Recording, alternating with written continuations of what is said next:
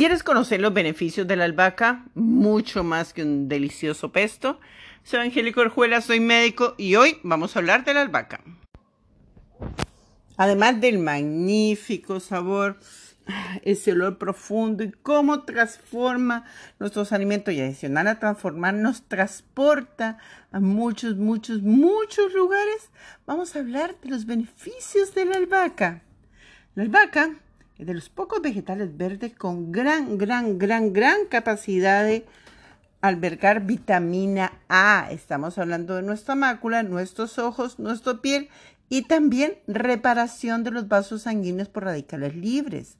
¡Wow! Esto evita que ese colesterol que alguien en sangre, sea genético o no sea genético, no vaya deteriorando las arterias.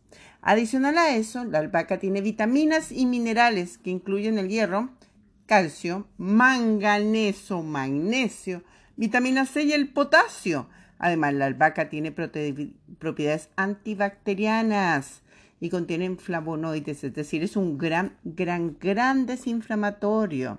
Es decir, es maravilloso para ayudar al manejo infeccioso cuando se está usando antibióticos.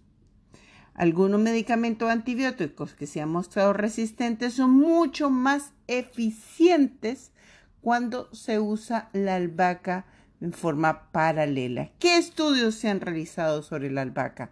¡Wow! Uno de los más importantes es su efecto negativo en cuanto a las bacterias malas que invaden nuestro cuerpo. Así que eh, se han tenido muy en cuenta los estudios hablando de la resistencia a bacterias que nos hemos ganado por tantos antibióticos. También se han hecho estudios para contrarrestar los síntomas de los pacientes con tuberculosis, concluyendo que la albahaca se podría usar de forma natural para introducirse en la alimentación de pacientes con tuberculosis. Dado que los extractos de albahaca también reducen el azúcar y los radicales libres en el cuerpo, se han realizado pruebas en relación con su efecto sobre la carga de azúcar. Mm, entonces también nos ayudarían a bajar la glicemia. ¡Wow!